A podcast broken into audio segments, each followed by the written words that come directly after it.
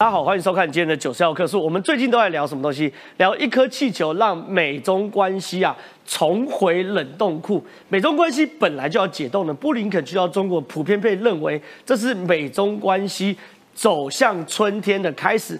但是因为一颗间谍气球，让美中关系重回冷冻库，甚至昨天开始啊，有一些国际的军事专家或国际政治专家用新冷战的开始来形容这场气球风暴。所以这场气球风暴值得大家不断的来关注。今天有更多的资讯铺露在我们面前哦。美国的杂志 The Driver 公布了一段录音档，这个录音档长达二十四分钟哦。我们等一下会截录一小段给大家来听听。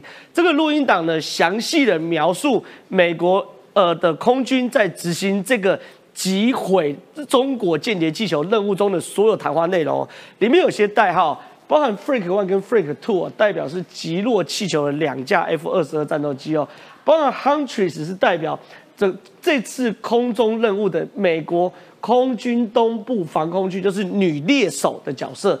然后呢，Eagle One 跟 Eagle Two 呢，代表两架 F 十五做僚机的作用。另外呢，还有所谓 Tiger 是代表美国 P 八 A 的海神反潜机，还有 T O Y 是这次的特定目标，也就是说我们的间谍气球。它里面过程中非常非常精彩，在这个对话内容中呢，包含呢这个 Huntress 跟 Eagle One 还有这个 Freak One、Freak Two 的对话。这里面的 Freak One 要求美国的 Huntress 要求。每气球每离开海岸零点五海里，就要去做倒数计时，然后每一次报，每一次报，因为他们希望精准的把这气球击落之后呢，能够在美国的领空击落。掉在美国的领海，让他们方便回收。所以这个过程中呢，到底发生什么样细节，还有什么精彩事情，晚点节目会跟大家讨论哦。另外一件事情是哦，我们都知道，在无人机战队中，在这次俄乌战争中有非常非常多显著的战功哦。那台湾到底无人机做的如何呢？无人机国家队现在终于成型了。大家来看，无人机国家队成型，打造五款军用无人机，今年七月交货，明年量产。里面的无人机不是一架两架，是七八架，有舰载监测的无人机，有陆用监测的无人机，有木货型的无人机，甚至包含腾云的大型无人机，包含瑞鸠的无人机，还有红雀三型的无人机，还有包含巡飞弹，也就是我们俗称的游荡炸弹，这些东西呢，都在我们中科院的研制下面啊，完全都成型了。所以，我们既所谓的这个。国建国造的国家队之外呢，我们现在又有无人机国家队，到底这无人机可以对战场造成什么样的改变？晚点于将军来跟大家分析哦。另外的事情是，对我们来说，我们除了有无人机国家队之外，我们也希望我们有所谓的国建国造国家队。海巡署新造六艘三千吨高纬度巡洋护卫船，外观性能首曝光。我们海巡署为什么需要这种高纬度的护卫船？到底这个高纬度护卫船对我们台湾海军的战斗力有什么样改变呢？晚点节目也会跟大家分析哦。另外不免俗的，讲完国外的战争，也会讲国内战争。哎，今天我们最敬爱的光晴姐开炮了。黄光晴说：“树大便是丑。”他说：“现在已知有国民党八名议员才刚当选，才刚就职就要绕跑去选立委，而且大言不惭，自认为绕跑有理。”更神的是，台北市党部主委黄旅锦书还乐观其成，分析八席会当选六席，是当选民都是吃素了吗？还是把选民当过潘娜投票部队？到底国民党这种大规模的议员去选立委，是一个良性的时代交替，还是黄光琴所说的树大便是丑呢？晚点节目也会讨论的。另外，当台湾派出我们救护队去土耳其的时候，国民党正派人去中国，两个两个不同单位的不同行为，做出了强烈的对比。台湾派出救护队到土耳其，在世界各地的媒体都出现了大篇幅的报道；而国民党派出夏立言去中国，在中国的媒体也出现大篇幅的报道。到底这个政治因素对于国民党是利多还是利空呢？晚点节目都会讨论哦。所以如果喜欢我们今天的节目的话，千万不要离开。进入节目讨论之前，现在介绍今天来宾哦。第一位是这个资深理工男黄创尧，创尧哥你好，真好，大家好。碰风的气球不要乱放乱吹，因为很容易被硬实力打爆，尤其打爆之后啊，包含政治人物也不要推给说是老师误导我，是是这样是是苏老师就会很委屈。哦，你在讲这个侯友谊小心被美国的 AIM 九 S 打爆，我听懂，我听懂。再是我们这个江金议员于北辰，北辰将军你好。大家好，大家午安。再是我们这个台北市议员、台湾美国通赵一翔，一翔你好。大家好。等下有非常多有关于美中台事情要请教你哦。再来是我们我最尊敬的资深媒体人胡宗信，忠信大哥你好。正好，大家午安。来，我们现在给大家看一下哦，这个被公布的 F 二十二击落美国气球的对话美军对战画面的录音档到底是什么？来，我们给大家听看看。Six miles offshore. Frank one. Frank one. Blast one. COI one. Huntress copy. Splash. That is a T kill. The balloon is completely destroyed. 哎，庄哥，因为整整段录影很长，有二十四分钟。这二十四分钟我们不可能全部播，所以我们刚截录一小段给大家来听一下。因为你可以看到这里面是由 The Driver 来公布的嘛，对不对？它里面说这个 Huntress 就是所谓的指挥中心，他要求 Frank One 准备行动，奉命开火，距离岸边约六到八海里之处，使用 Mi 二九 S。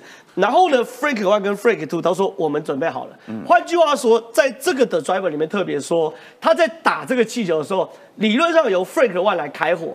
Frank Two 是一旦没有射中的话，Freak Two 马上去射，而且旁边两架 F 十五的僚机也会去打这个气球，务必一击必中。所以你来看哦，后来要求这个 Huntress 的时候，开始报五英里半、六英里发射击落彻底击毁，这个东西到底是真的假？美国被窃听了吗？真的假的不知道，但是你就会发现引起很热烈的讨论。那为什么热烈的讨论呢？因为呢，一颗习近平的气球被美军打爆了，是在全世界引起了很多讨论，也有很多人觉得很疗愈。尤其是我们相信这两天大家都知道，那个科技非常的困难，是然后非常困难之后，大家当然很好奇。可是呢，就出来了这样一个 driver 里面说的这样一个截听到的这个对话。对可是这个对话里面呢，很多人也觉得说真的假的。怪怪的，怪怪的。为什么讲怪怪的？因为有有些事情哦是比较怪。第一个呢，The Driver 呢，好像呢不是美国很大的一个媒体或网站。那以前有一些 The Driver 为名的，他们呢是汽车的动力，或是很多的，哎，跟这个船舶动力所以军力、军事有点奇怪。是所以这个 The Driver 网到底是什么东西是怪的。第二个，它出来这些东西截听到这么多，可是呢，人家讲说那个地方。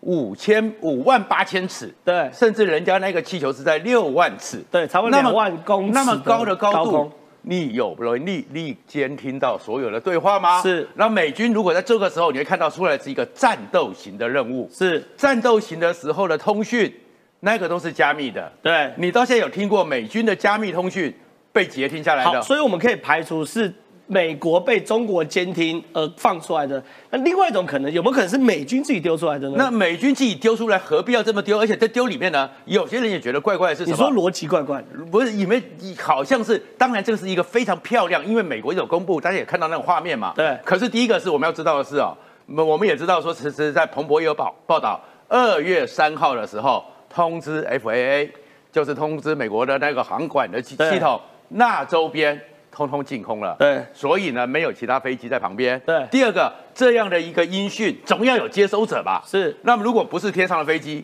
那就是中国监听的，那就代表着那颗气球下面有立刻 real time 的及时的动力，对把偷听到的东西传到了中国的卫星，对中国的卫星再转下来，或者是美国的监控卫星，然后美国卫星再转下来。那你有听说过这样一个经过卫星出来的加密资讯，很快的就给民间拿到放出来吗？对然后再过来呢，里面讲的这个攻击或什么，因为这个逻辑就跟我们看到这个公布的画面都很接近嘛。对可是呢，有一件事情很多人觉得怪怪的，就是 F 十五 C。哦，哎，F 十五 C 不是说旁边真的有 F 十五吗？C 哪里不对了？F 十五 C，其实 F 十五英式战机，这是全世界真正最强的、史上最厉害的战机。对出勤百万次，对没有被零是零击落。对除了沙特阿拉伯自己搞掉之外，对对对他自己搞砸的 就是零击落最好战机。可是现在呢，美国的主力防空 F 十五 E，然后哦 F 十五 C 呢？现在呢，正式已经打算要慢慢的除役，所以呢，慢慢的是移给国民兵使用，对或者是移给几个空军基地当假想敌，然后在去年的十月冲绳的 F 十五 C，美国就把它撤回去了。对，然后四月的时候，去年四月的时候，欧洲的 F 十，哎，美国又把它撤回去了。那如果美国要展现我的实力，我用 F 十五 E 不就好了吗？对我弄个 F 十五 C 是干嘛？哎，但是历史上 F 十五 C 确实是有过战功的。对是什么？大概二十几年前的时候，大概美国在约二十年左右，日期我忘了。美国要展现他们的能力有多强，就用 F 十五 C，然后呢，带着反卫星飞弹，对。在太平洋上空呢，直接往上冲冲冲，然后反卫星飞弹打上去，打掉美国一个破坏的、已经毁损的气象卫星，是。告诉你说我 F 十五也可以有这个功能。对。哎，因为有那个故事，哎，所以这时候出来，那有没有觉得好像有那么一点点凑在一起，把一个丰功伟业都凑在一起？但是不管怎么样，这件事情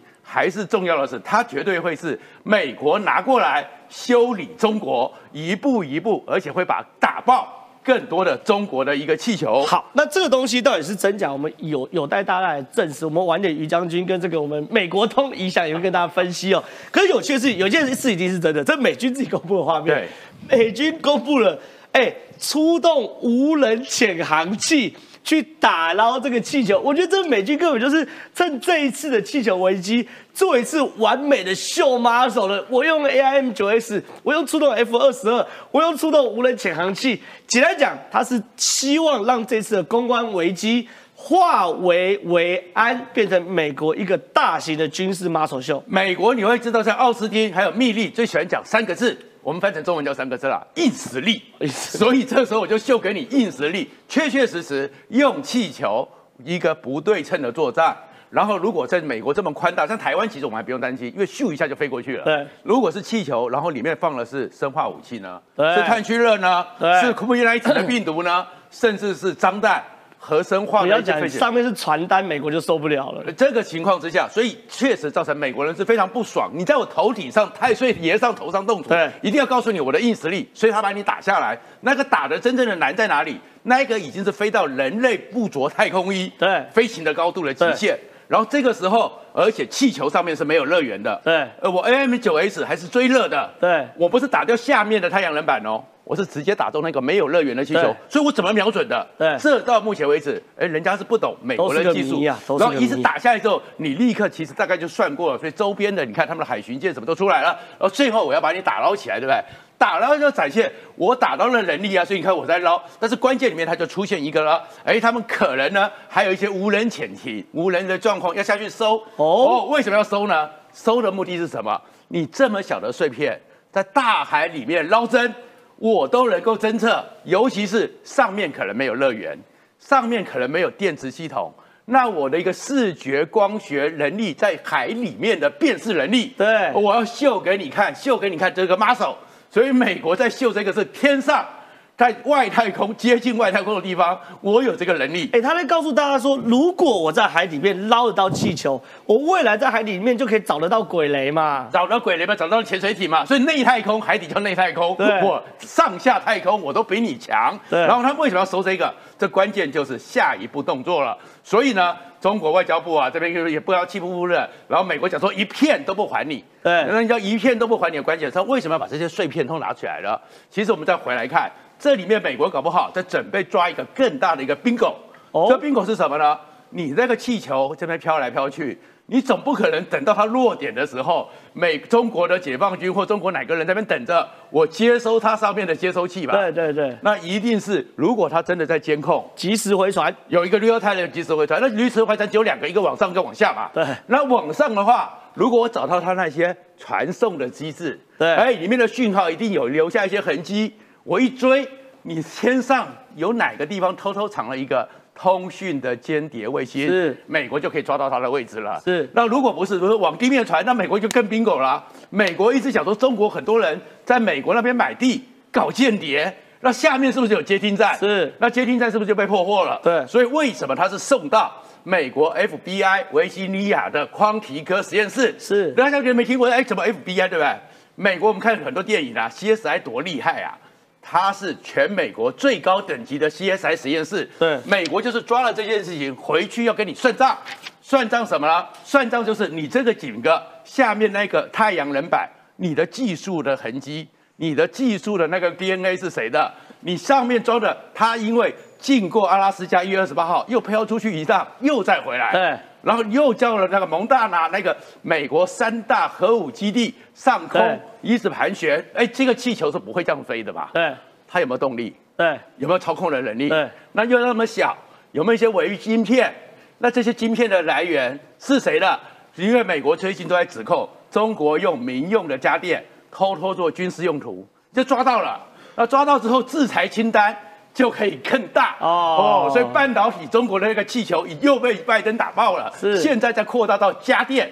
所以是不是下下来习近平的家电气球，美国也是利要利用这一次再把你打爆一次？是非常谢谢川阳哥的分享。那我想问一下这个美国通宜祥，我先问一下宜祥，等下问一下于将军啊。哎，宜祥这件事情，因为我我是外行人，但我看起来写的很真呐、就是又有 Flag Two，又有 Flag Two，又有 Huntress 女巫呃女女猎手嘛，对不对？然后 Eagle One、Eagle Two 等等，哎，而且你看哦，两架 Eagle 负责支援两架 F 二十二，并利用他们狙击手先进的目标标定夹舱。记录了击落资料，并标定残骸坠落区域。最后呢，再有 P 八 A 反潜巡逻机去抓这个所谓的气球，然后呢，抓到气球明确位置的时候，让这个无人潜航器去把气球捞起来。哎，你还看这件事到底是真的还是假的、我认为这个真的可能性还蛮高的。我跟大家哦说一下，其实呃，我先讲一这个，比一喽。但我会我会有证据哦，我真的会有证据跟说服大说服大家。是主要是这个公布网上是叫 The Drive，The Drive 它其实是美国有点像这个 Mobile 呃零一的这样子的一个网站，它是探讨科技啊这个车子的，你会觉得说，哎，那你军事有什么权威性？但是我跟大家分享一下对，The Drive 第一个，过去很多美国军事爆料都是在这个网站上所爆料出去。第二个呢，很多人不知道，但是 The Drive 的这个集团。共同是经营像美国的像《青年日报》一个军事的一个日报，哦专门在探讨就是美国的军营里面的个陆战、空战等等等等的各项的一个状况，所以他其实对于军事的这个了解度其实蛮深的，所以这不是一个子虚乌有的一个报道。对那他另外其实有仔细的述明说这是来自哪里，这绝对不是美方公布的，美方这个是机密的通讯，不会是由他们来公布的。他说这是一位北卡的一个民众。在听那个，你可以搜寻到有一些这个这个可能航空电台火，腿族爱好者对听到，真的是叫 ham operator 火腿族爱好者。对那他听到所录下来，所以你可以看他这个对话的前几十秒，他是没有录到的，对因为他那时候可能录影器材等等还在设置，对所以他在后来二十几秒之后，他才开始在录影的。所以这个我觉得还蛮特别，但是我去听了这个整个影片，我觉得他很还蛮巨实的。那蛮巨实是为什么？因为他讲的都是很实在的问题。我举个例子好了。如果今天是美国空军刻意刻意要去公布，或者是有人去捏造出来的话，他会特别提到说：“哎，不好意思，我 F 二十二已经快没油了，我这个 F 二十二我是要先回基地，先去加一加油呢。”那大家可能觉得哎奇怪，那可可他也彰显说 F 二十二应该是一个跟踪一段时间的。因为 F 对。二十二的其实是远程的这个这个这个飞行的这个载具，所以重点是应该跟踪一段时间。第二个，它其实所彰显出美方的一些忧虑。那这忧虑是什么呢？因为它打击的范围要很确实，确实落在它这个海域六到十二英里的一个状况之下。因为如果你太接近的话，你可能会飘到路面上。对而且大家不要忘记哦，它飞过是这个北卡有一个比较是观光胜地的地方，所以人蛮多的。所以它，但它你又不能飞太远，因为你飞太远，你到国际的海域的话，啊中国也可以说，哎，这是我的东西，你不能去去搜索嘛。所以它要抓到六到十二的海里。但第三呢，我觉得它彰显到我们前几天我自己在政论节目，我听到一个我还难以置信的一件事情，就是说其实 F 二十二打这个打得很辛苦，因为为什么呢？因为它没有引擎。那我们知道用雷达搜索等等等等，如果你要去追踪一个目标的话，你有一定的一些条件，对但这个气球基本上是没有的，对所以它其实也直接讲说 F 二十二我很难获得到 radar lock，对就是我很难去透过雷达去锁定这个目标。所以这过去也是哦，过去好像过去有这个呃加拿大有一个气球，不知道飞过去这个射了一千多发，一千多发子弹，因为它的飞弹是瞄准不了的，所以他也直接说我 F 二十二都几乎是瞄准不了的状况，所以我觉得还蛮巨实的。但我还是要说，现在的一个后续发展，我觉得还蛮精彩的。CNN 其实就已经报道了，说现在他们已经把这个，其实直接把这个所谓的残骸全部都已经抓回去了。对有点像那个，我不知道大家记不记得那个《星际终结者》。星际终结者不是 Will Smith，就是看到一个呃被坠落的一个外太空船嘛，然后对去找到外星人等等，大切然后把他抓到一个神秘基地里面，发现就美国早就已经在解剖这些外星人，对然后他们的太空船有有点像这个状况，对。因为他们现在说的就是这整个查已经被拖去这个 FBI 在维吉尼亚的一个基地里面叫 Quantico。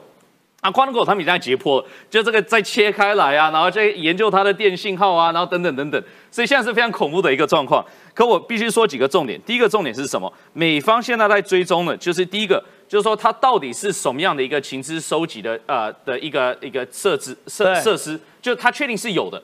但是你是例例如说你是直接收收收集情资之后直接传回去，你有这个传输功能，还是你是有储存的功能？对然后你储存之后再由中国中国的军方去把它拿来研究。对所以这第一个研究，第二个就是你在收集哪样的电信讯号。我其实之前就说了，你其实很多是卫星你都拍摄得到，这不是问题。为什么会透过气球？就是你可以收集到电信讯号，对电信讯号才是重点。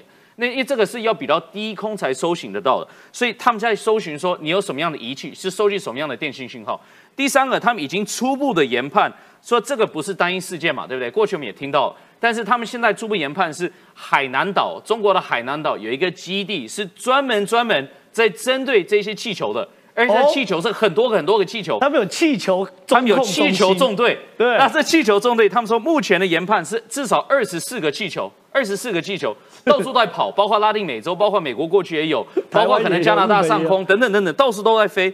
那他说这个大致的一个呃收集的一个装置，各方面都是蛮雷同的。对所以如果他们可以把这个残骸做一个完整的研究的话，他也可以跟盟友分享，那大家未来知道说我们怎么去侦测，怎么去防范这样子的状况。所以我可以看说，真的像那个星际终结者、啊，真的像那外太空船一样，大家全部都在翻，把那个破铜烂铁拉出来说，你到底是怎么样的一个状况？所以我觉得这个是蛮精彩，但是一定会有后续，而且在后续接下来这两三天，我相信会看到更多资讯慢慢传出来。是我跟你讲，这现在就是体体现出主持网络直播节目的好处。问问网友的意见，你们觉得这个录音档是真的打加一，觉得是假的打减一？反正我们不知道，我们大家开放讨论，认为录音档是真的打加一，录音档是假的打减一。我继续问于将军，因为于将军，我想问一下这个东西哦，因为我们可以其实可以很清楚发现什么事情，就说这个录音档只有两种可能。因为如果美军真的要加密的话，没有人监听得到，这大家大大概大大概可以确定，这个星球上没有人监听得到，可能外星人监听得到。所以如果美军有加密的话，就美军自己放的。另外一个就是美军没有加密，他故意让火腿族来收，他知道我只要通讯不加密，一定有火腿族去收，有火腿族去收，这新闻一定会爆出来，一定会爆出来，就会变成一个大外宣。那您以军事的角度来看，这到底是真的还是假的？呃，我认为这个伪造的可能性居多。哦，于将军是减一，对对，我为什么这么说哈？我曾经用对空机叫过飞机，我在三军联哦，你系的时候，有呼叫空中支援，呼叫过飞机。那呼叫飞机的时候，我那个对空机哈，整个单位只有一台，那台是我们的这个命脉啊，宝贝。其他的一般的 EM 拐、一般的拐拐、一般的跳频机是叫不到飞机的，因为飞机所使用的是 UF、UHF 超高频道。哦，跟我们一般的频道不一样，是所以我们全单位只有一一辆机器是可以叫飞机的。那我们叫飞机的时候，我们有一个有一个规定，非必要你不要去叫它。对，非必要不要叫它，就是说它接近你的时候，它会叫你。对我就是开机保持待机，，OK，然后飞机接近你进入通讯区的时候，它会叫你。是不要烦他了，没对事，。为什么我们不要叫它？因为哈，飞机跟飞机之间的联系，掌机跟僚机之间的联系，那个联系哈是影响到飞安的。对，如果说你去干扰它，影响到飞安，哇不得了，那飞机出了问题很麻烦。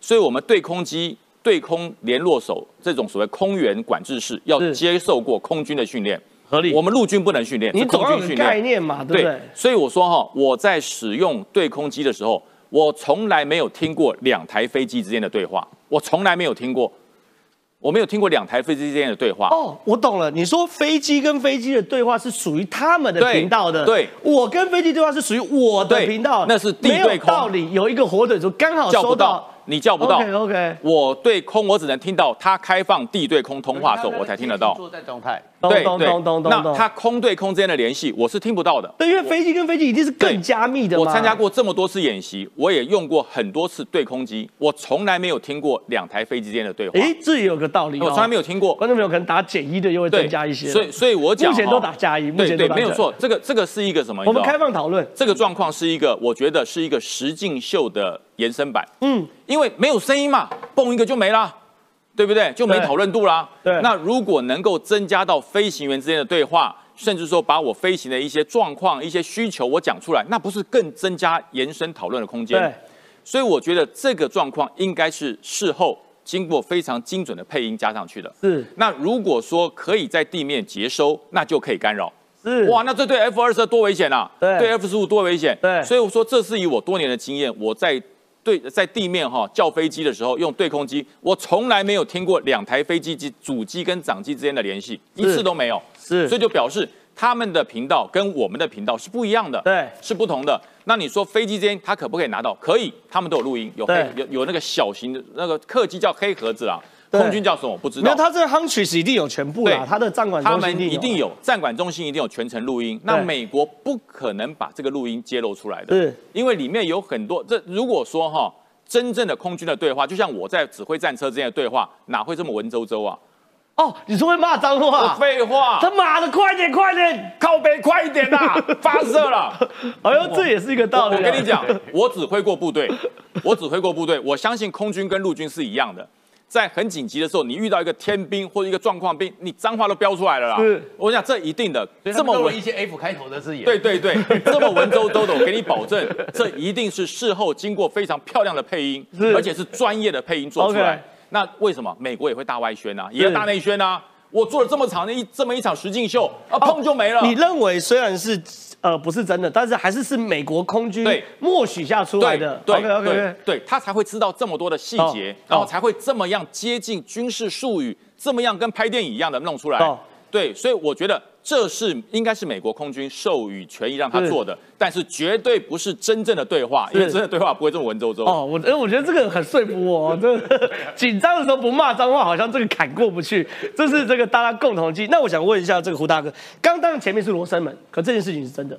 国外用新冷战的关键时刻来形容这场这个气球门，这个气球门会有几个关键哦。第一个，中国现在一直说是民用、民用、民用，这就是避免美中关系走到冷战甚至是准战争状态的一个防火墙。可问题是，如果美国把这气球大切八块后，发现里面通讯就是军用加密通讯嘛，那美国就要抉择喽：我要公布这是军用加密通讯，还是不公布？拜登主观意识的不公布，也有可能会被被共和党踢爆哦，这是军用的，因为现在共和党跟民主党叠对叠嘛，民主党希望缓和美中情绪嘛，共和党希望吹油嘛，因为明年美国也要选举嘛，所以这个东西会决定是，如果气球里面这是军用加密，那便是一个中国的军事武器飞到美国的领空，对于美国来说，过去所有敌方的军事飞行器飞到美国领空一定打仗。所以胡大哥怎么看这个气球对于未来的影响？先讲结论，好，这就是新冷战的揭幕，那中美不是一个气球。中美没有办法春暖花开嘞。你看，拜登总统今天啊，同时间在美国的国会咨询，是哦，他报告他说啊，美国主权受到威胁的时候，美方会行动。哎，这什么意思啊？美方已经行动了哦，对包括布林肯取消到中国的访问。对哎，这是过去在拜登总统一直被认为软弱的时候，他必须强硬啊。对所以这是新冷战。是，第二，这典型的亲门踏户嘛，对不是吗？而且中国故意的哈，是在灰灰色地带，在虚虚实实，他说这是军用啦或民用啦、气候啦，在在切香肠啦，对，在测试美国的反应。防火墙啦没。有，就是就是测在灰区在测试美国的反应，切香肠。第三，气球事件，美国两党都非强硬不可，为了选举，对啊，明年他们要选举啊。哎，因为拜登一直被认为软弱嘛，如果比起川普的话嘛，所以他必须强硬。这让我想起啊，这个有没有记得甘乃迪总统时代的美苏的古巴危机，对两党都强硬啊。对哎，这是一个二点零版的古巴危机，只是没有像赫鲁雪夫一样古。巴危机也莫名其妙解决啊，就甘乃迪的弟弟跟俄呃苏联驻美国大使吃个早餐就刚刚就哦，没有没有，那有经过谈判，那有经过非常复杂。比如说美国退，对，所以撤背后有很多故事。美国撤退土耳其的导弹基地，但是那个古巴古巴的那个核武退对退，这是有幕后危，对所以也会有台面下动作了对。但是这让我想起那一年的美苏古巴危机，哎，但美国会会，呃，这个历史意识会恢复啊。对，好、好，第三，中国总书记习近平领导力有那么强吗？是不是政出多门，解放军自行释放这个气球，然后党中央不知道呢？军委会不知道呢？哎，这这也是在挑战习近平，并不是那么顽强在掌控解放军哦，这也值得思考。对，第四，包括日本反应，正如安倍所讲的，台湾有事，日本有事，日美同盟有事。对，好，好，这是我们看这个新闻嘛，哈、你看这个新冷战时代，媒体这样报道了，啊，好，包括这个解放军的论美承认他们是间谍卫星。日本的态度是最最微妙的，日本也跟着美国强硬起来了。你看，哦，外国气球侵领侵犯领空的话，日本外相黄相说依法击落。美国立了一个先例，未来中国气球进入到任何一个国家领空都打下来。红山西奔，洛中东印嘛，对，日本跟着美国走嘛，那以后台湾也要跟着日本走。啊，当然是啊，对，也会也会考验我们台湾的国防部哦，对这是问的非常好。好，为什么日本会强硬不可呢？去年八月环台军演，中国的导弹打到两百里的日本经济海域，对，还有包括钓鱼台四哈，就间隔了哈，这个中方也不断地在切香肠，利用海警船啦，利用飞机啦，不断，所以日本发觉到这个气球事件，我也会强硬不可啊。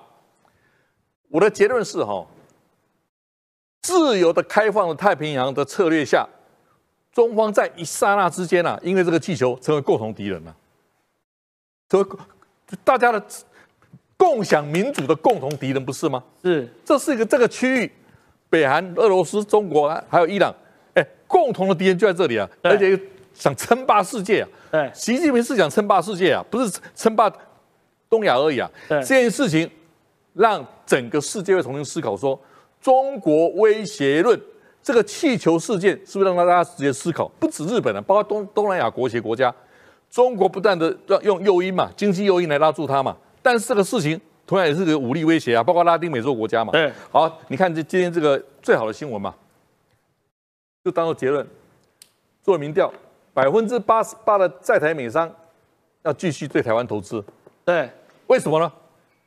并没有因为中国对台湾的威胁影响美商对台湾投资啊。对，换句话说，这个共享价值，在全球半导体产业链印太策略下，大大的失分是中国当局，反而美国凝聚了印太策略这些共享所谓的价值外交，我想这是很大的一个往前一步。所以新冷战时代揭幕典礼就是这个气球嘛。是，非常谢谢钟云大哥分享。我想问，中信大哥补充一下，其实不是。等下我先预告，我要问一下怡翔事情，来来来来，赵强哥，新不是新冷战的起点，是第一次热核战的起点。热核战的起点，因为一九六零年五月一号，U2 飞过土耳其和苏联的上空，对。然后被击落了，被击落。然后当时的美国的说法就跟中国现在一模一样，气象飞机，气象飞机，气象飞机，然后赫鲁雪夫呢，通通把他残骸捡回去，然后都不讲话，他只公开讲一句话：我现在哦知道很多秘密，嗯。但是我等着看。美国人会说多少蠢话？对。所以现在你看，美国现在就等着看中国会说多少蠢话，是。是一样的。但是后面呢，你在我头上飞来飞去，你既然有这样的科技，你又说谎，所以后面呢，他们就决定古巴危机。是所以古巴危机那一次就变成是差一点就全世界热核战。对所以它不是只是这样子。现在美国呢就抓到这个机会，我等着看习近平要说多少蠢话。对所以后面那美国一定是大张旗鼓，看似当年一样，当年苏联怎么对付美国，现在美国就要怎么对付中国。是，现在我想问一下怡翔这件事哦，因为国际的局势变化非常非常快。其实上周五大家就嗅到，美国众议院议长麦卡锡有可能不来台湾。麦卡锡就说：“我目前没有规划来台湾的行程，但是我的行程不会受到中国影响。”这是上礼拜五的状况。那时候大家就猜了，麦卡锡来台湾可能会攸关于布林肯去中国谈的怎么样。布林肯去中国谈的顺，麦卡锡不来台湾；布林肯去中国谈崩了，麦卡锡来台湾。可礼拜五麦卡锡谈完后，礼拜六气球门出现了，结果的话击落了，击落之后呢，这件事就啪扛就没了。今天二月八号的时候就出院，哎，麦卡锡主席会规划春季率团访台，然后麦卡锡可能稍晚来访，他意思什么？美国众议院的外交委员主席哦，麦卡锡表示四月哦哦的的麦卡尔麦卡尔表示哦，四月呢会率团带领两党议员代表团来，然后不止他们的这个外交委员会来，麦卡锡议长再来，就变成说变组合拳呢，先外交委员会来，然后再那个州议院的议长再来，所以你怎么看？因为这个气球门变麦卡锡来定的，是不是？呃，我先讲一下，我其实前几天大概就有预料这件事情，所以其实我有公开提出，因为人家问说麦卡锡到底要不要来，我就说麦卡锡一定会来，但是不会这么快，因为麦卡锡主要是你要不要忘记他刚才当选，他刚才上任，他现在国内的议程有多多的大，包括美国的债务限制这个讨论即将要进行，包括现在美国两党针对各议呃各委员会等等开始协商等等。那包括还有预算的问题等等，所以你不可能一上任一个国内的角色，你就立刻跑来台湾去，这是不可能发生的事情。就是包括到 Pelosi、佩 Pelosi 都是到他的任期快结束结束的时候，所以我认为 McCarthy 他是不是有意愿来，百分之百有意愿来，但会不会这么快？不会这么快。所以确实这样子的一个布局，我觉得是比较合理的。就包括就是说，McCall 他是一个过去对台湾就非常熟悉，呃，认识程度非常深的一个人。那他是共和党属性。那他可能会率领一个，我就认为两党的这个外委会的议员先过来，对，先去探探，先跟总统等等，先开完会之后，团等等，先展现说这个我们这是不分这个所谓共和党、民主党的，我们是一致对外、一致对台湾好的。来了之后呢，McCarthy 可能是下一阶段，我认为大概大概会是夏天左右再过来。那他先把国内议程先处理到一段落之后再飞过来。但是我必须讲一件呃，强调一件事情，我的我的认知可能跟普遍认知不太一样。我认为 McCarthy。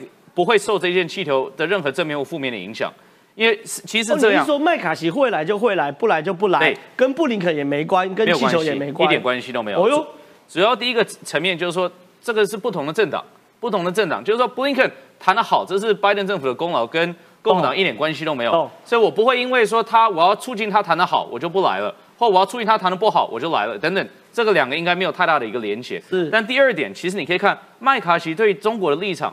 并不是因为这个气球门的案子所影响了，他所上任之后第一件事情，站上站上这个这个议长的舞台，就直接讲说，我们要成立一个调查小组，而且是一个 select committee，就是一个一个特殊的给委员会，专门去讨论说，我们如何要跟中国去竞争，我们如何要克服中国的挑战，而是他上任之后的三件事情，这就是其中之一。所以他对于中国的立场是非常非常强硬的，而且是希望号召这个所谓的跨党派的一个共识。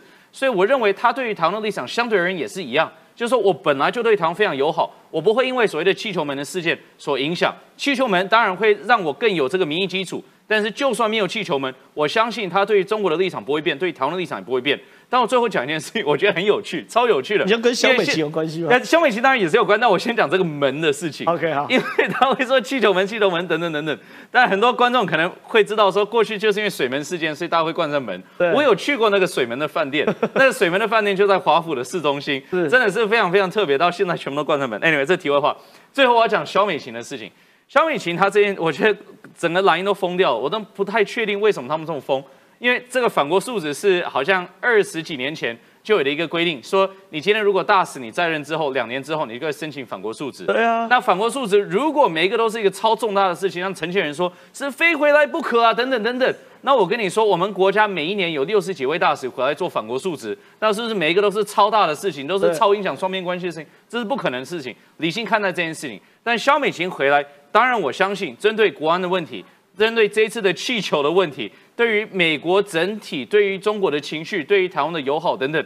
都会进行讨论，都会进行分享，让我们国内的人更了解到现在美国整体对中国的氛围是什么，对台湾的氛围是什么。是，确实，肖美琴这个肖大使代表了这个台美关系中一个非常沟通顺畅的桥梁。那反国素质也都是惯例啦，所以不见得要冠上那么多的政治企图。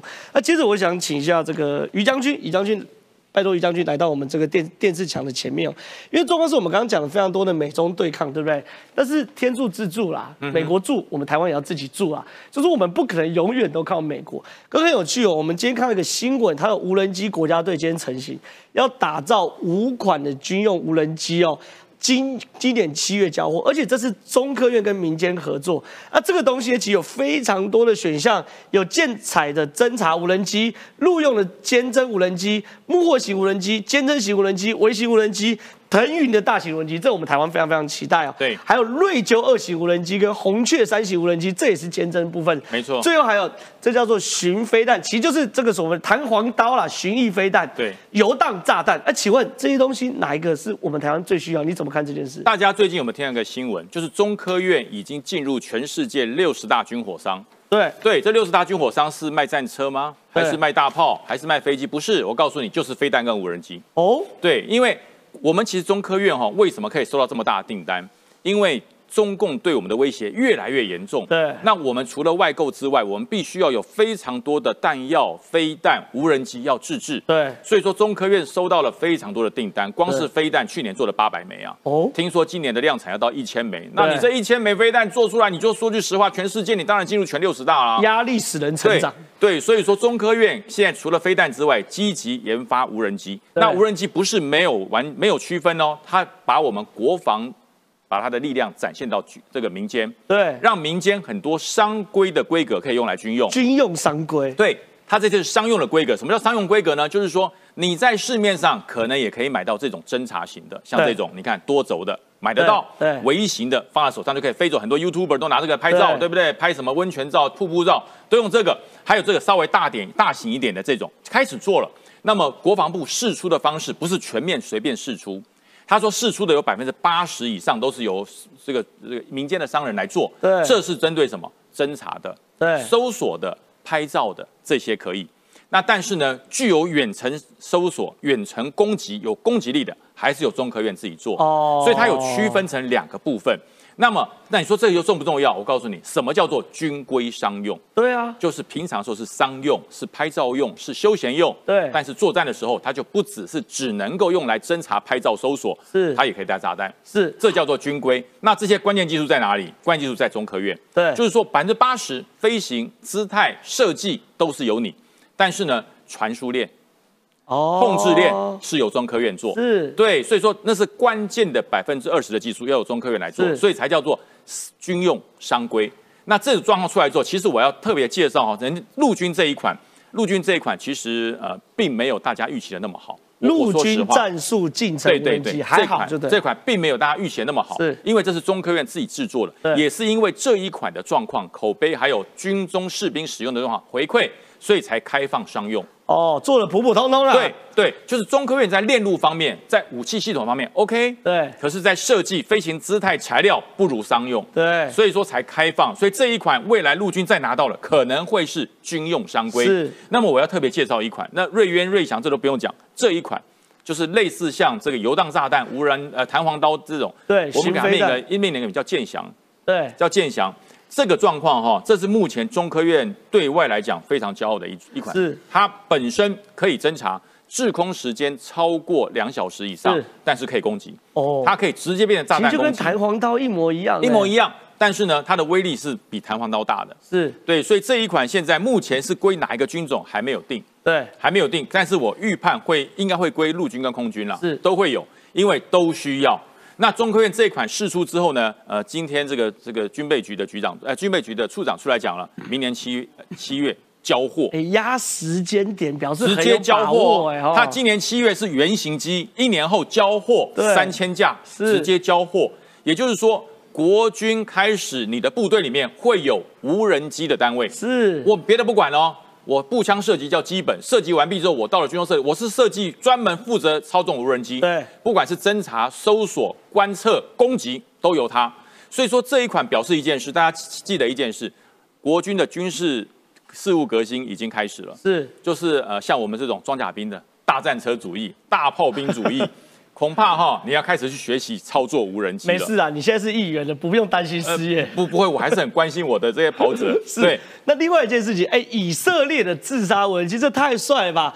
具有浓厚的星战风格。你看它这是四种，这是什么样的无人机啊？这像不像这个 Star War 里面的 X 战机？对很像，但是它的是四轴涡轮的螺旋引擎。太帅了对吧！它的做做法哈，它的飞行其实不是像我们看到 Star War 里面是 X 型的飞行，对它是十字形的飞行，对它是十字形的飞行。什么意思它不是它不是这样飞的，它是这样飞的，纵着飞的，哦上下纵着飞的。为什么呢？因为它随时可以改变飞行角度。它随时改变飞行角度，因为这里面第一个。它头上的这一个征兆的照片，它不会随着它机体三百六十度的旋转就跟着天旋地转，对。它是有垂直稳定仪的，它哦。永远在正前方，是。所以说它的机翼可以做改变，是。而它的后面这一个长长的，它里面本身携带的是炸弹，对，而且它的炸弹非常强，两公斤的炸弹。他说哦两公斤好像不大，对不对？我告诉你，高性能炸弹一样可以炸掉一辆车子，是。整辆车炸掉，而且它的游荡时间哈、超过二十分钟。是，然后最简单的一个兵就可以丢了，对，就跟我们射纸飞机一样。因为他说可以垂直起降。对，，它是可以缩起来的，对。它是可以缩起来的，变成一个棒子放在背上，对。然后呢也不用发射筒，它发射的时候发动引擎，它直接一甩它就飞走了，对。然后飞走之后，所有的监控是按照它的头盔上面的数位回馈器，它会看得到，对，那它看得到，它一个枢纽就按回它的指挥所，对。所以指挥所也看得到。当指挥所说发现重大目标要射击的时候，它立刻射击。所以你看，它并不大哎、九十一公分而已哎、不到一公尺，然后重量六点八，那一般一般的军人没有背不动的吧对？六点八背不起，那真的是不行了。那在四百五十公尺之内，他可以直接哈、丢出去，对，在背包里拿起来直接丢出去，丢完之后他就就地找隐蔽掩蔽，开始用他的视讯开始巡查他的侦查目标对。侦查到之后，他同步传回指挥所，指挥所告诉这个目标重要攻击，他立刻就变成一个炸弹去攻击对。所以这一款呃，听说美国已经下订单了。哦，这个 X Wing 它现在设计出来之后，美国已经有兴趣，复数年合约，五角大厦是签下已经下订单了，美国说这我要了，对这我要了。为什么？这比弹簧刀优秀。对，弹簧刀还要经过一个破炮一样，嘣打出去。对它不用啊，用手丢，丢丢了就飞啦，对然后就可以射就地卧倒，因为你你只要找到要要有射击，就要有阵地，对然后要射击，那就会暴露。那他不是啊，他一边跑步可以一边甩出去，然后人就卧倒。所以这一款引起了美军非常高度的兴趣，已经下订单。是所以以色列的做法哈，其实往往都是起于俄乌战争。对，他在俄乌战争看到美国有这个弹簧刀型的无人机，这种攻击型游荡炸弹，他觉得哎好像有缺点哎，所以以色列就想我把它变得更好，从你的模仿之后变得更好，而且外形实在太炫太酷了。然后这讲就这就是笑话了。是中国就说，我告诉你，人家常常看到我们就说，哎呀，我们台湾的无人机你有以色列哦航太工业公司，对，我有大疆疆无人机，对我大疆无人机多强，你知道吗？我大疆无人机无所不能，飞行、拍摄、商用，暂时就变军用。对。我告诉你，对，拉草了，不得了了。储存装置三星的。哎呦，哦，然后摄像镜头三三星的。然后存储器海海力士。海力士的，对。然后通信呢是美国 Kiro 的，对。然后电源呢德州仪器，对。哎，最后最重要的 GPS 瑞士的，哦，他只做壳，呃，搞了半天都不是你家做的，只有挂你的头衔，你就是组合而已。我告诉你，最重要的是，可能连组合都不是他，是连组合都不是他。所以大疆无人机为什么大家看起来说，哎，大疆无人机好像很厉害，中国无人机好像很强，都人家家的。是然后你再去细分，这里面可能还有很多晶片是我们是我们制作的。对那现在只要美国的做法，联合全世界，晶片对它做一个制裁，你就飞不起来啦。对，你没有关键技术，然后这一些相关这次气球事件之后，这些相关的厂商不再供应了。是你的大疆无人机啊，你就飞到边疆就回不来了，你光是这个制裁它的存储器，它就它就，它就完了。我告诉你，无人机最重要的几件事：GPS、通信、存储器。对这个摄像镜头其实哈还还算低阶，可以啊这几项做不出来，其实就完蛋了。对你没 GPS 定位不够精准，你飞出去就飞不回来了，对或者飞去找气球也不一定。所以说这个状况就让他知道，其实中国你想要一一这个一国独强，变得全世界最强的国家，是你要记得一件事。你当时跟这么多国家的相互链接跟依赖，你脱不了关系。你要脱掉国际的关系，那你就失去了你的优势。好，非常谢谢于将军，我们请这个川哥到到台前哦。当中国不断的跟世界脱节之后，中国开始哎无能为力做很多事情，连一个大疆无人机可能都做不出来。可是川哥你说，台湾不断跟世界融入的时候，台湾开始做出很多过去台湾做不出来的东西。现在海巡署新造六艘三千吨高纬度的远洋巡护船，哎，我们要这个干嘛啊、其实我们先讲说，刚刚讲到现在全世界的潮流就是打爆中国的气球嘛，对所以大疆的那个气球又被打爆一次。对然后他们的 C 九幺九呢，他们在十二月的时候呢，也公布有六大亮点。对他们的六大亮点是什么呢？座椅是自己设计的，比较宽，至于其他的都是各国的。它的壳跟座椅是中国中中国，其他都是，所以也是被打爆。那现在呢？那台湾呢？其实我们就是一步一步走。我们呢有沱江舰，做出自己的舰了，然后接下来就变海巡舰。那海巡舰一路上来，这到嘉义舰。那如果我们都已经可以做到四千多吨了，那接下来做三千吨的船，当然也不是问题。是可是关键在哪里？海巡主要新造六艘三千吨的高纬度远洋巡护舰，重点在高纬度三个字。对啊，我们要干嘛、啊？你知道，一般来讲呢，地球我们知道有纬度嘛，零到三十度叫做低纬度嘛，那三十度到六十度叫做中纬度嘛，那高纬度呢？那是六十度以上北海道这边呢？北海道还是五十几嘞？对啊，对，那是到了北极圈是六十六点多，所以你看那时候为什么跑这么远呢？长征远打。保护这个状况，所以它上面呢，当然有中科院的二零机炮，有两个那个可以模组化的货柜，那模组化货柜就有趣了吧？第一，模组化的意思就是我这么大一个东西，我随便放，或里面我随时可以想放什么就放什么。模组化货柜可以放美国的标六飞弹，哎，它是载具嘛？对，而这载具就是那另外一个为什么要做这个？其实我们也在做准备，准备什么？不要小看我们台湾的远洋渔业，我们台湾远洋渔业一直是全世界前三名呢。是，那前三名。如果中国真的对台湾动手了，绑架我们的远洋渔业，骚扰我们的远洋渔业，那他们怎么办？我们会不会变成人质？对，所以呢，为什么？你看，我们其实已经，只不但是技术，我们战略上都已经想到了。到时候你不能请美国说你派你的那个海巡舰去救我们了，所以做这个准备。那另外一个拉法叶，拉法叶这才是真的。其实这真的是什么？我们知道说我们的军舰虽然数量是比较少，然后整个状况，可是我们上个礼拜、上上礼拜才讲过，现在国防研究院还有美国都告诉我们，台湾有一个重要观念。载具不重要，是是精准打击的弹药才是最重要的。老武器新生命，老武器新生命。所以呢，拉法越老，那我们现在就讲说，你看中国一下就军舰来，我们就有十二艘同同等级的军舰，那怎么办？它灵活啊。所以这个时候，我们不要再去想说打造新的军舰，来不及了。对，哎，卡把它有很多技术上的协助改良，要改良到什么呢？现在正在从新零件开始改良。第一个呢。加装垂直发射系统哦，军舰的垂直发射系统就是我战舰在这边，那过去是斜的，那斜的很麻烦啊。哎，十一点钟方向有个你没办法打后面啊，不，你要转弯呐。对啊，那你军舰一转弯哪来得及啊？对，所以呢，垂直就是直接出去直接打。对，所以呢，我大概记得是好像我在这边讲过。大概在二零一八还二零一九的时候，我们的中科院就曾经去美国洛马那边参观过垂直发射系统。是，哎，是不是已经学到了什么技术？所以垂直发射，然后你知道中美国有很多的像是很多飞弹都是垂直发射的。对，所以这个是一个垂直发。那再过来呢，海剑零飞弹，海剑飞弹，天剑。放在战机上是我们最早做的叫天舰嘛，那放到了整个军舰上叫做海舰，就叫海舰。那事实上呢，我们先前的时候呢，在三年前，不，二零一七就开始讨论一件事情，叫做 福尔摩沙神盾。是，对。可是你现在要说花那么多力气去改造一艘新的船，那时候就是用海舰，是，还有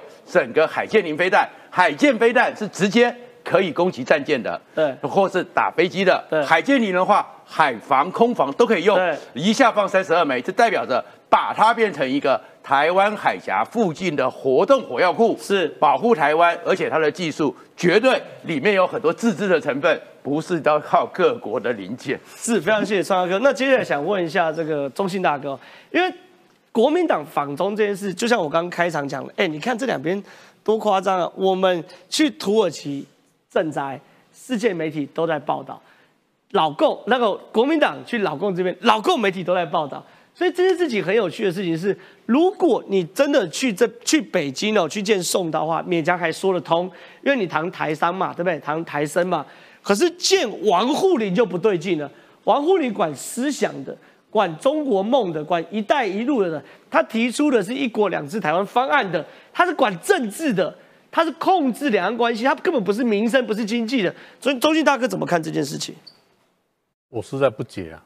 对，还有一年就是台湾的总统、立委选举，那夏立言以国民党副主席到北京访问，还见了王沪宁，就王沪宁就是一国两制方案的起草者。对啊，让我想起一九四九，张治中不是到北京访问吗？但是不要回来了嘛，很像嘛，就是说中共很善于利用这个矛盾论拉拢。执政者的另外第三势力，这不是吗？对，是不是在典型重演这个张治中的防北京模式吗？对，哎，选举到了，这不是要朝贡外交吗？对啊，这不叫磕头外交吗？然后中国的不断的做人情给给国民党说，哎，国民党你在其中选举不够，我再给你加码、啊，荣荣遗产、荣荣遗产、荣遗产给你加码啊、朱元主席说这次去完全没有政治考量，这就是政治考量，怎么不是政治考量呢？对啊，你见了王沪宁就是政治考量啊。王沪宁是即将在两会之后三月变成政协主席对啊，接汪洋的位置。不过他最主要是坦白讲，就是他们的那个管事管脑袋，不管肚子的啦。就是对台统战的头头啦。对，哎，把共产党从加害者变施惠者，哎，他加害我们荣誉产品，然后又变成施惠者，哎，这颠倒是非，哎，共产党就用欺骗在做做事，不是吗？这个一放一收，一收一放，中国共产党在台湾做无本生意，耶，在做 NB，哎，啊，结果呢？哎，人民币买单吗？中共已经开始透过这个专访，已经实际介入台湾的总统、立委选举了。而且荣誉产品为什么荣会嘛？这呃荣会是很地方的很大势力啊。对到时立委选举很重要啊，总统选举的庄脚啊。那我现在就不解了，朱元主席，你是要亲中还亲美啊？让我想起莎士比亚说的哈姆雷特猪啊，叫他哈姆雷特啊。to be or not to be，你要亲中还亲美啊？他自己都搞糊涂了。民进党本身一定要认认知这个是中共的认知战了，要新论述。到目前为止，我发觉没有。哦，你当然处理邱丽丽的议长是很好，但是，哎，针对中共的认知战，请问民进党有提出新的论述吗？有没有危机意识呢？哎，到目前为止没有，还不够哦。好，那有没有立即回应呢？比如说有没有修改国安法？说现在立院也多数还可以修改国安法、第三，不要同温层无感啦、有一次很多节目还在无感，我哎呀这个没什么没有感，最要我们要我们节目，最要像我们这节目一样，立即提出反驳。不要忘了哦，去年一一二六选举比起两千年选举，民进党是流失三百万票、啊，对三百万票里面一百万票年轻中选民是摇摆的、啊。对，关键啊，关就像美国的摇摆州关键州啊，怎么换回？当然，荣誉产品是很重要了，还有敌我意识了，还有物价通膨。哎，你看这几天所有新闻报道物物价物物物价都在不断上涨，食材不断上涨嘛。哎，这是人民最感受的，还有房价，还有低薪呐、还有治安呐、这些我希望港民进党还有一年哦，你看到中方把手伸进来了，国民党也自也自己上钩了，自己上钩了。这时候，民进党有提出新的论述吗？予以反制吗？有做新的民进党吗？